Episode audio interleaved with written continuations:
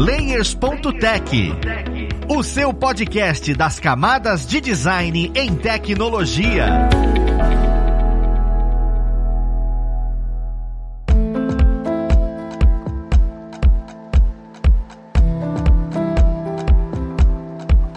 Olá, ouvintes! Eu sou o Luiz Lima designer e professor aqui da plataforma Lura, e vamos para mais um Layers.tech, seu podcast das camadas de design em tecnologia. E na conversa de hoje, nós vamos falar sobre a profissão front-end. Ah, Luiz, mas front-end não é coisa de desenvolvimento? Olha, eu quase falo que o nome é front-end designer e não front-end dev, viu? Mas é isso que nós vamos ver e entender melhor dentro do episódio. Vamos lá para ele para conhecer quem vai ajudar a gente nele. E nós temos aqui hoje como uma ilustríssima convidada a Natália. Ela que é desenvolvedora front-end, Tech Community Manager, olha que nome bonito, e a Lura Stars aqui da plataforma. Seja muito bem-vindo e muito obrigado pela presença, Natália. Obrigada, Luiz. Eu tô ainda em choque que eu fui convidada, mas vamos aí bater esse papo sobre front-end e vai ser uma conversa muito legal. Eu acho maravilhoso como a Lura está e tem essa humildade toda. É um prazer enorme tê-la aqui. E assim, eu queria já começar desvendando algumas coisas, né? Que seria qual é o papel mesmo da pessoa desenvolvedora front-end. Porque apesar da gente falar desenvolvedor, desenvolvedora, é, é, é um cargo e, e uma ação tão próxima do design, né? Tanto do processo de pesquisa quanto do processo de criação, que eu queria entender certinho como é que é o papel dessa pessoa dentro do dia a dia ou dentro da construção de um produto ou serviço. Bom, eu não tenho tantas experiências profissionais diferentes. Eu venho fazendo algo parecido desde quando eu comecei estágio, que é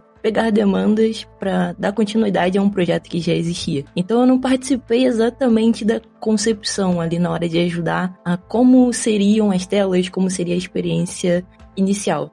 Então, meu papel é mais da manutenção e ajustar as coisas. Mas quando eu, por exemplo, eu pego um freela, aí vai desde o comecinho, tipo uma tela branca no Figma, até o deploy. Então, acho que depende muito de onde a pessoa está trabalhando e onde ela está alocada na equipe. Por exemplo, acho que alguém mais júnior faria esse papel que eu faço de dar manutenção em coisas que já existem, em vez de criar features novas, mas aí depende muito de empresa para empresa. Mas o meu dia a dia é isso, tem algum probleminha, eu vou lá corrigir, procuro o que está causando aquele problema, faço a documentação, coloco para teste e aí, se tá tudo certo, aquilo lá é atualizado. E eu fico muito feliz que funcionou. E é esse o fluxo, mais ou menos. Não, perfeito. Eu fico imaginando assim, é, hoje, nas empresas, quando a gente fala de código e quando a gente fala de front-end, vem muito o quesito visual né? Então, quais, quais as habilidades, né? E quais as expertises normalmente uma pessoa front-end meio que precisa ter? Eu, eu, sei que existe a velha questão do HTML e CSS, e inclusive a, a velha rixa de ah, HTML e CSS não é código. E, e, e, tem coisas além disso. Eu queria saber o que, que existe além disso, considerando também a questão de conhecimento dentro da área de design. Quais os conhecimentos dentro da área de design é importante, né? Que a pessoa front-end precisa ter para que desempenhe um bom papel mesmo não sendo o core de trabalho dessa pessoa.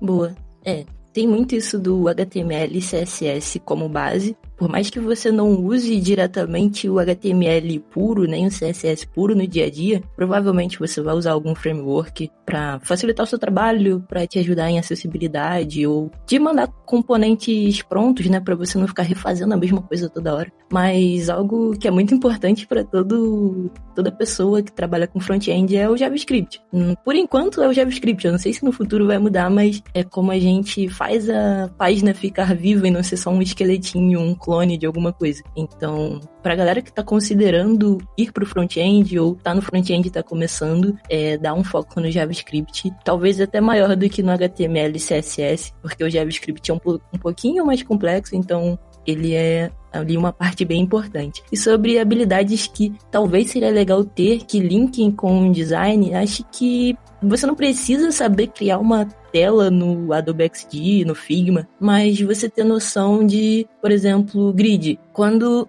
você vai adicionar alguma coisa, por algum motivo não tem ainda no seu design. Você não vai colocar ela solta aleatoriamente, você vai ter uma noção ali de grid. Por exemplo, ah, tem que colocar isso aqui com um espaçamentozinho que eu já estou usando no restante da página, para não ficar algo muito distoante e é legal ter essa noção. O designer vai agradecer a pessoa de designer. E também acho que ter noção de acessibilidade, porque acho que deixar acessível é uma das coisas mais importantes, não só para questões de leitores de tela, mas até para momentos em que você, sei lá, não tá usando o seu site no celular com as duas mãos. Você precisa deixar ele fácil de usar para todo mundo em todos os contextos que você conseguir imaginar. Então acho que acessibilidade e um pouquinho de noção de posicionamento são as que vêm na minha mente primeiro de habilidades que linkam uma área com a outra. Eu fico maravilhado escutando isso, porque assim, principalmente no tempinho mais atrás, era muito separado. Olha, você recebe a coisa e você vai fazer. E hoje, quando você fala que, ó, você tem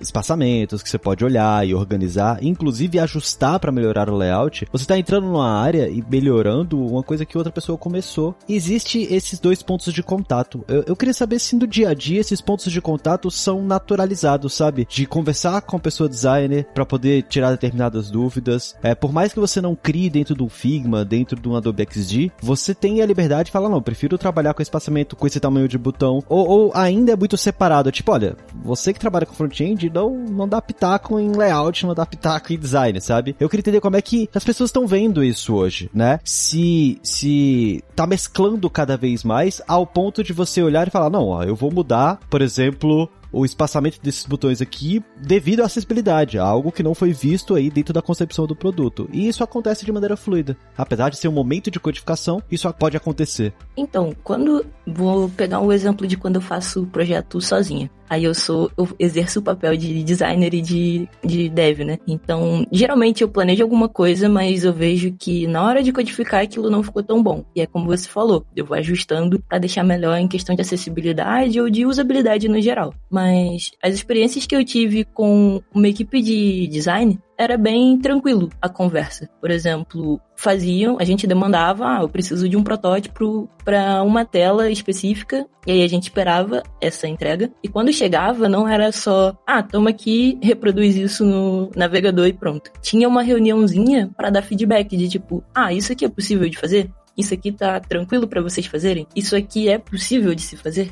E aí a gente ia dando opinião, falava se estava tudo bem ou não, e sugeria alterações caso precisasse. Tanto que essa reunião não era só com a galera do front-end, o pessoal de back-end também estava junto, porque eles entendem porque eles entendem mais de como os dados são passados para o front-end. Por exemplo, se a pessoa sabe que em uma lista ela não passa determinada informação, ela vai falar para a pessoa de designer: olha, isso aqui acho que não vai ser tão fácil de colocar na tela. Talvez se você mostrar de alguma outra forma, para dar tempo de eu fazer uma requisição nova e algo assim, talvez seja melhor. Então tinha muita conversa, não era nada assim de, ah, você não pode opinar sobre o que tá aqui porque você não é da equipe de design. Não tinha isso, era, era mais de boas. Mas aí eu acho que varia tanto de projeto para projeto quanto de empresa para empresa. Onde eu trabalho é mais tranquilo essa troca de informação. Não sei se é assim para todos os casos.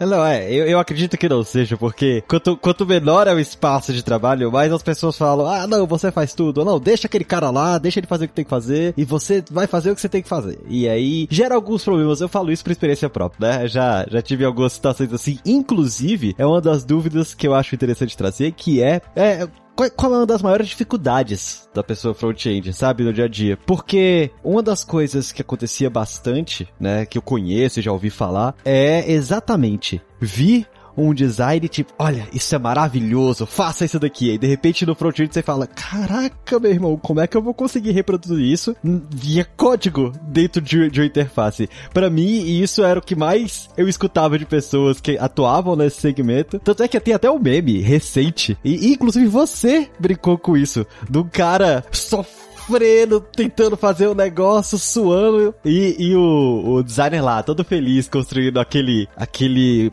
slide button. É, é, genial. Então eu queria entender qual é a maior dificuldade, né? Dentro dessa atuação de front-end e, e, como é que é visto isso. De quando o design passa para vocês uma tela que você olha e fala, e aí? É, desculpa, mas não dá, gente.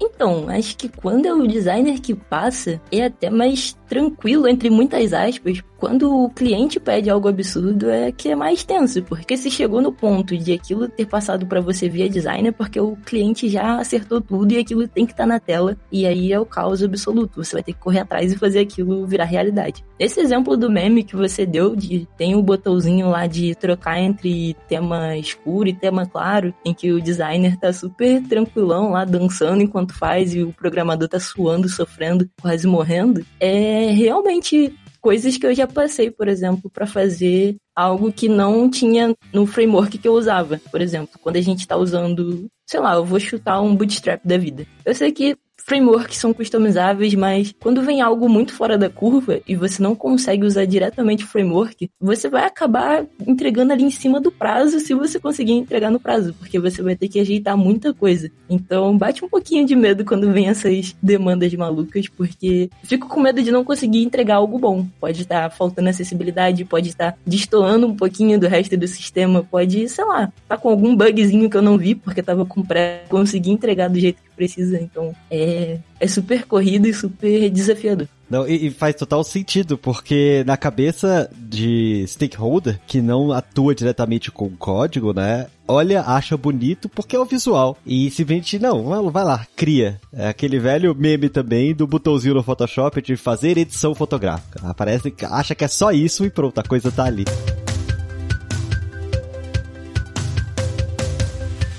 Você comentou um negócio legal, Natália, que é o uso de frameworks, né? E o que eu fico me perguntando é, existem alguns frameworks que você pode usar, eu queria que você indicasse alguns, inclusive, para quem tá migrando um pouquinho da área de design para poder conhecer de front-end, como para quem constrói tela, ou seja, a pessoa que está ali na construção e o UI designer propriamente dito, qual é a vantagem de conhecer esses frameworks para essas construções de tela, porque às vezes até facilita no momento de você construir, né, e desenvolver o protótipo ali, pensando que, olha, vai ser utilizado tal framework, então eu sei que isso pode ser feito, aquilo não pode ser feito. Eu queria entender um pouquinho é, esse vínculo entre o front-end, a pessoa designer e o framework a ser usado. Então, de indicação de framework, acho que o que tá mais no hype e sendo mais recomendado por mais pessoas é o Tailwind. Tem gente que odeia, tem gente que ama, mas é assim com toda ferramenta. Tem o Bootstrap também, mas eu confesso que eu não usei a versão 5, eu só usei a versão 4, então eu não sei quão diferente tá da experiência que eu tive com ele.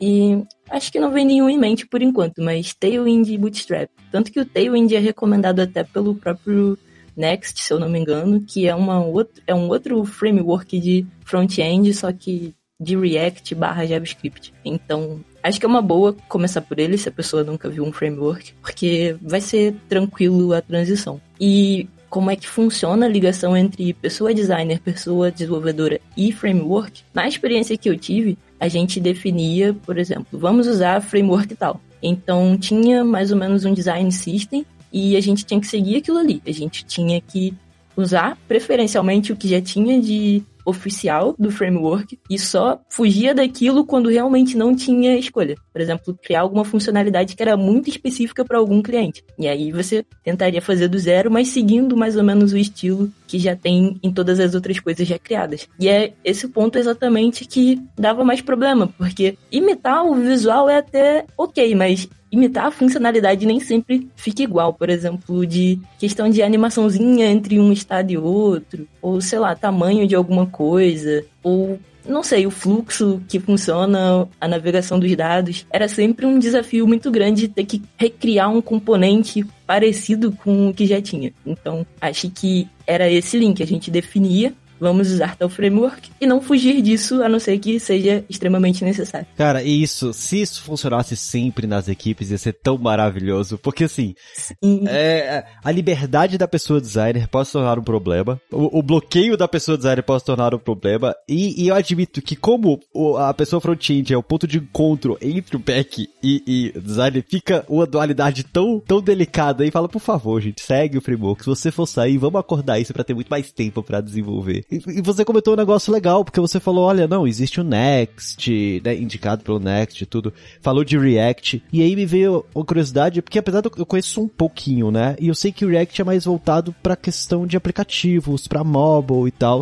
É, é importante a pessoa designer conhecer também sobre isso, porque quando a gente vai desenvolver uma tela, artisticamente falando, né? No UI designer, a gente só pega o tamanho do celular e vai desenvolvendo ali, e pensando em app. E, e quando vai desenvolver para o site, vai desenvolver o site, você só pega o tamanho e desenvolve. Você não pensa necessariamente qual vai ser a tecnologia que vai ser desenvolvido ali. Conhecer o React é, é, é uma coisa vantajosa para toda pessoa front-end e para a pessoa UI designer que vai criar, pensando que você é um freela, né? Você, ah, não, vou construir uma tela. Qual a importância do React hoje em dia? dentro dessa profissão, por exemplo? Eu acho que acaba sendo algo mais pro lado da pessoa front-end do que pra pessoa designer. Porque vai acabar que o React não dá a estilização. O React vai te ajudar com consumir APIs, vai te ajudar com a exibição dos dados de forma mais dinâmica. Se a pessoa de design conhecer, maravilha, ela tá no melhor dos mundos, mas não acho que seja algo que esteja numa das primeiras preocupações da pessoa designer. Mas a pessoa de front-end, por mais que ela não use, eu acho que é legal conhecer. Até para, por exemplo, no caso de Freela, como a gente comentou, você saber qual framework você vai usar. Porque você tem o React, você tem o Angular, você tem o Vue, você tem acho que o Svelte agora, o Next. E então você saber qual desses tem uma vantagem que vai te ajudar mais no seu projeto específico, acho que é uma coisa legal de se saber. Você não precisa conhecer todos, nem amar todos, mas conhecer e saber o que eles fazem é legal. Então, assim, não que não dê para fazer também tudo com HTML, CSS JavaScript puro, mas não indico porque você vai sofrer. É legal conhecer os frameworks. Então, acho que é mais ou menos isso. A pessoa de designer, a pessoa de designer não precisa necessariamente conhecer cada um desses, igual eu falei, mas a pessoa de front é legal que ela conheça, ela vai acabar usando em algum momento algum desses que eu citei. Não é, não, pessoal, não precisa se aprofundar em todos, porque sim, isso é, isso é loucura, a gente... Ou você faz isso, ou você tem amigos, tem uma família, sabe? É esse tipo de coisa. Ou você tem sanidade. É, exatamente. Então eu acho super assertivo a, a, sua indicação, sendo que é bom você focar naquilo que você atua mais, né? E se você quiser migrar e você estuda. E, e aí vem uma pergunta mais pessoal, né? Dentro, dentro do seu dia a dia de atuação, o, o que que você vê e fala, caramba, eu amo ser front-end dev ou front-end designer por conta disso? O que, que você mais gosta dentro da profissão, dentro do dia a dia de trabalho nesse segmento? A minha paixão maior dentro do front-end é o CSS e não tem como fugir disso. Apesar de não usar tanto no trabalho, mas eu estudo por fora sempre e faço conteúdo sobre. Então CSS é disparado top 1 ali das funcionalidades que o front-end tem. Mas eu gosto bastante de Vue, Vue.js, que é um framework de JavaScript também, que dá para usar com TypeScript também. É o que eu uso no trabalho e foi o primeiro framework que eu aprendi. Então acho que é mais um, um apego ali emocional do que ele ser a melhor ferramenta do mundo. Não que ele seja ruim, mas acho que deu para entender o Vue tem um lugarzinho no meu coração também, junto com o CSS. Não, isso é maravilhoso. Até porque, assim, eu conheço um pouquinho, né? O CSS é aquela parte que, que deixa estilizado visualmente e, e se aproxima muito da, da construção. Se aproxima muito de UI design, sabe? Isso, isso é, é muito interessante, porque às vezes é aquele desafio de, caramba, será que eu consigo fazer isso daqui via código? E aí você tem que achar aquelas soluções e, e é claro, vem desenvolvendo, porque eu trabalhava, né, quando eu estudava mais sobre com CSS, era CSS 2 ainda, então não tinha animação, não tinha media carry, não tinha um monte de coisinha assim, e mesmo assim as pessoas ainda construíam coisas maravilhosas. E junto com isso, né, a gente tem essa ideia de construir coisas maravilhosas, muitas diferenciações hoje, né? Como a gente tem uma maior liberdade, as pessoas inventam cada vez mais. Eu fico me perguntando, por exemplo, sobre essa questão de acessibilidade. É muito importante a pessoa front-end pensar nisso. E é uma pessoa que vai fazer com que isso funcione. Por mais que a pessoa UI traga isso visualmente, quando você vai trazer para as funcionalidades, isso é, é importantíssimo. E no momento que a pessoa UI cria, ela cria em vários tamanhos pensando na acessibilidade. Ó, eu tenho celulares desse tamanho, eu tenho tablets, eu tenho. Para traduzir isso pro front-end parece ser tão trabalhoso, tão delicado, né? Como é que hoje essas traduções e essas quantidades de telas que a gente tem para apresentar os nossos aplicativos e sites é visto, sabe? É, até onde eu sei era tudo muito blocado. E aí hoje eu não sei exatamente como é que está. Como é que funciona isso hoje em dia? Eu confesso que eu uso muito Media Query ainda. E aí, realmente, fica como você falou, blocado. Eu coloco ali um breakpoint, confio que vai, vai dar tudo certo, que a pessoa vai usar entre um daqueles ali que eu setei. E é isso, eu testo, tento testar no DevTools. Às vezes, eu, se eu conseguir executar no celular, eu testo no celular também. Mas frameworks ajudam bastante nisso. Por exemplo, o Bootstrap, ele te dá umas classes que se você coloca lá, ele já meio que ajusta o seu layout, por exemplo, dependendo do tipo de... Não, não sei se seria esse tipo de tela ou tipo de dispositivo, mas ele tem como se fossem os breakpoints próprios dele, que são bem mais fáceis de fazer do que ficar colocando na mão vários media queries e reescrevendo as regrinhas, né? Tipo, ah, quando tá em tela de desktop, vai aparecer isso aqui, mas em tablet não, mas em mobile vai, só que em outra posição da tela. Então, o Bootstrap ajuda bastante nisso. Creio que o Tailwind também, mas eu nunca usei o Tailwind para projetos tão grandes que precisassem de uma responsividade maior. Então eu não sei como é que ele lida com isso, se é tão fácil quanto no Bootstrap. Mas geralmente frameworks te ajudam bastante nisso. Um, por exemplo, eu não sei outro agora, acho que é o Material não, acho que o Material não tem, não que eu tenha usado. Mas geralmente é isso, eles têm uma parte ali de responsividade, geralmente na documentação, e seguindo aquilo ali fica realmente muito, muito mais fácil do que fazer manualmente. Caramba, pior que você trazendo isso. Pessoal, vamos utilizar coisas que as pessoas já construíram, né? Tem muita gente que é contra alguns frameworks, e na verdade, não, se você fizer tudo do zero toda vez, é, é ocupar o tempo desnecessário, sabe, no seu dia a dia de trabalho. A gente tem que conseguir otimizar.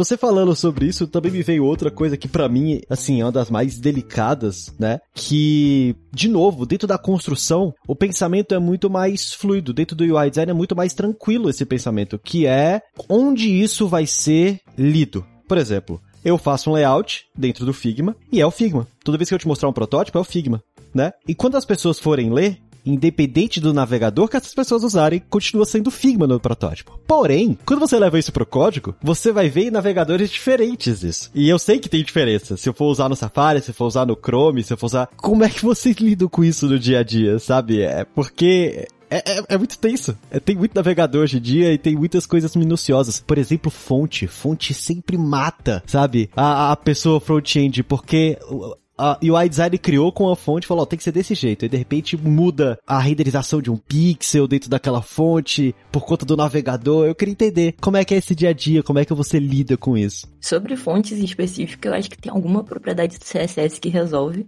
essa treta aí da fonte ficar diferente, mas eu não vou lembrar agora qual é. E sobre a questão de diferença entre os navegadores, eu acho que a gente atualmente reclama, mas antes era muito pior. Então, os frameworks ajudam. Então, assim, eu, eu tô puxando muito pro lado do framework. E olha, eu não sou tão fã assim de framework. Eu gosto muito de fazer as coisas no CSS puro quando eu tenho tempo para fazer no CSS puro. Mas é que o framework realmente ajuda. Ou, por exemplo, um pré-processador ou pós-processador de CSS, porque ele vai colocando os prefixos que são o que vão ativar aquela propriedade que você precisa usar no navegador específico. Se você só fizer na mão, você vai estar tá considerando ali o navegador que você está usando, provavelmente. Você não vai ficar testando em vários enquanto você está criando. Pelo menos eu não testo em vários, eu confesso aqui. Se quiserem me cancelar, me cancelem, mas eu abro o Chrome e vou ali testando pra ver se funciona o que eu tô fazendo. E funciona. Só que, por exemplo, se eu fosse usar a mesma coisa no Mozilla, eu não sei se funcionaria exatamente igual, como você falou. Pode ter um pixel ou outro de diferença. Dependendo de onde tá essa diferença, pode comprometer toda a experiência do usuário.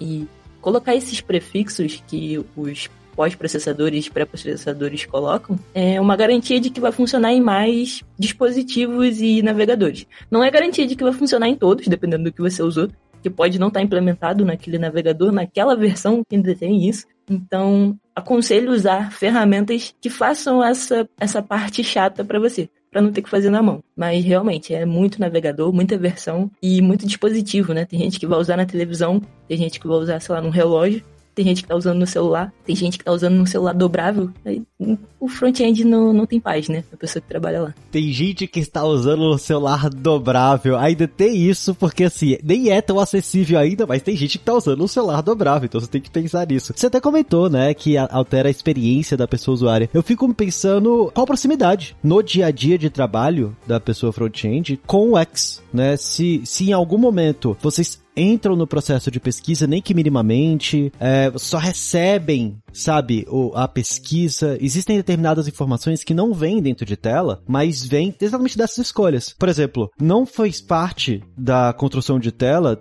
definir quais os navegadores vai priorizar. Isso é uma questão de pesquisa de quais as pessoas usuárias usam o seu produto. E aí, isso chega para vocês de alguma forma, para você, né, no dia a dia. Vou colocar, aí depois vão vir para mim e falar, olha, não, isso daqui tem que funcionar no Edge, sabe? Eu queria entender um pouquinho como é que é essa proximidade com o Edge. Então, no meu caso, eu não tenho muita, porque eu acho que na equipe de design que trabalha com a gente não tem um cargo específico de UX. É como se eles dividissem essa tarefa em grupo e eles vão conversando e chega pra gente. Mas eu já conversei com amigos e amigas que trabalham com uma pessoa UX dedicada a fazer essas pesquisas e tal, e eles falam que trocam muito ideia, até para ver se estão indo num caminho certo e pegar pontos de vista diferentes. Porque a pessoa de UX pode estar pensando uma coisa, mas a pessoa de dev pode ter uma opinião que vai ajudar a melhorar aquilo. Então, acho que é comum ter essa conversa. No meu caso, não tem. Quando eu faço freela, porque é só eu e eu. Então, eu não fico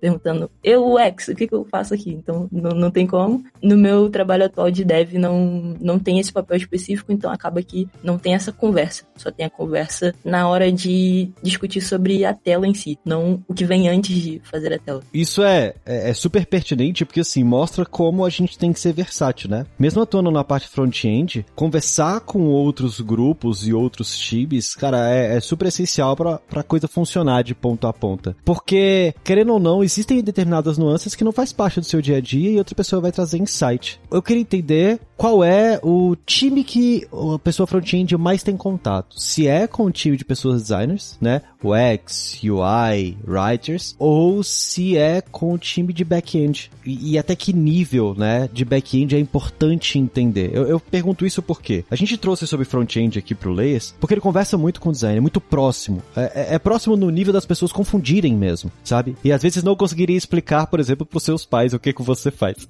Então isso, essa é a parte engraçada da coisa. Mas, mas às vezes tem que ter um determinado conhecimento de back-end, como é que a coisa funciona ali por trás dos panos. Eu queria entender até que nível vocês conversam com esses times, até que nível você precisa conhecer um pouquinho mais de código, mesmo sendo mais visual a coisa na qual a gente constrói, sabe? Para que seja saudável se tornar uma pessoa front-end. Então, a minha opinião é um pouco enviesada porque oficialmente em contrato eu sou full stack. De alma eu sou front-end, mas no contrato eu sou full stack. Então acaba que eu tenho muito mais interação com o pessoal de back-end até para resolver alguma demanda ou eu fazer alguma coisa no lado do back-end. Mas quando eu não era full stack, era mais equilibrado. Eu conversar tanto com design quanto back-end. Era assim, não tinha uma que eu falasse mais do que a outra. Claro, em momentos específicos eu trocava mais ideia com um time do que com o outro, mas aí dependia muito da tarefa que eu estava fazendo. Por exemplo, fazer uma tela nova, eu conversava muito mais com a equipe de design. Fazer alguma alteração em uma tela que já existe e precisa ser exibida de outra forma, aí era muito mais com time de back-end, porque poderia mudar a forma como eu consumo a API,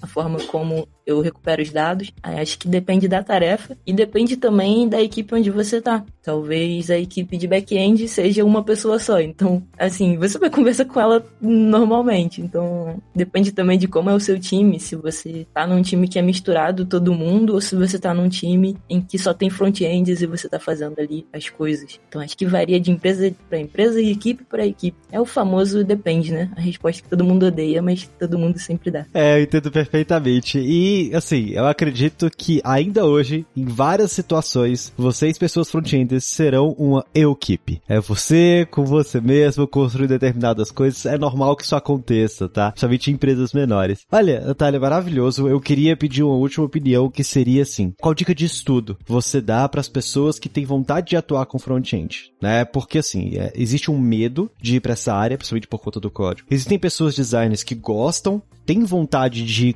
dar vida àquilo que construiu dentro do UI e, e fica com esse receio. Eu queria um pouquinho da sua dica de, olha, você que tá estudando isso, passa por esses caminhos. Você vai ver como não é tão difícil quanto parece, sabe? Nunca é. Por mais que não seja construção de telas no sentido visual e solução de problemas, é, é, é uma solução de problema de um jeito diferente. E o código, hoje em dia, tem muita coisa que facilita. Como é que você traria esse caminho de estudo? Bom, acho que um, um dos caminhos mais fáceis é seguir alguma formação ou o Tech Guide da Lura. Eu juro que não é propaganda comprada nem nada, mas é que o Tech Guide ele é bem estruturadinho de sugestões para você, ele não tem um caminho específico definido, uma ordem. Então, acho que ali é o ponto legal de começar, porque se você já tiver algum, da, algum daqueles conhecimentos, você pode ir pro próximo e vai funcionar super bem. Mas eu comecei estudando por HTML e só depois eu fui conhecer CSS e só depois JavaScript. E eu acho que foi mais fácil assim, pelo menos na minha experiência. Então, se tiver alguém que queira começar do zero, esse é um, um dos possíveis caminhos. Pegar HTML primeiro, aí consequentemente você vai esbarrar em CSS e depois em JavaScript. Mas se a pessoa já vem do back-end, provavelmente ela já tem uma afinidade maior com JavaScript, e aí é só pegar o que falta de, da parte visual, né? Que seriam as tags e os estilos. Mas eu acho que é mais ou menos isso. Ah, não, perfeito. E engraçado porque se alguma pessoa estiver escutando esse episódio vindo do back-end, primeiro, seja muito bem-vindo ou bem-vinda, porque eu acho engraçado você escutar, mas olha só, tem caminhos que a gente pode seguir de forma inversa.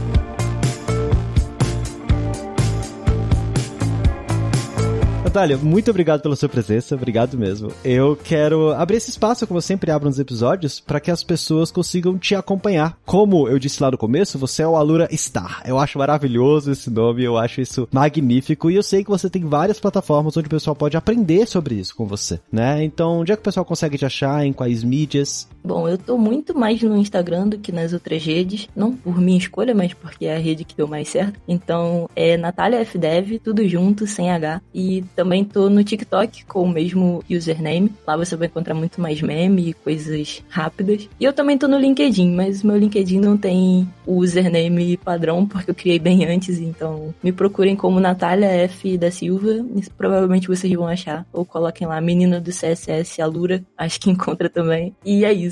Obrigado demais pelo espaço, pelo convite. Foi uma conversa maravilhosa.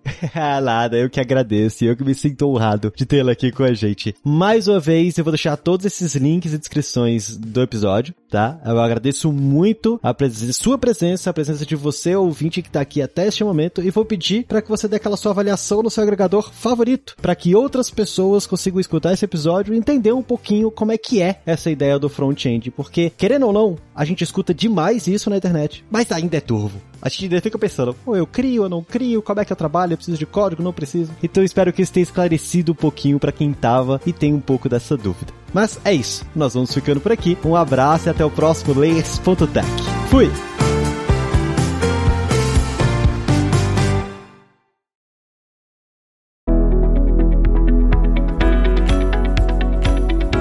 Podcast foi produzido pela Alura, Mergulhe em Tecnologia, e Faculdade FIAP, Let's Rock the Future. Edição e sonorização, Radiofobia Podcast e Multimídia.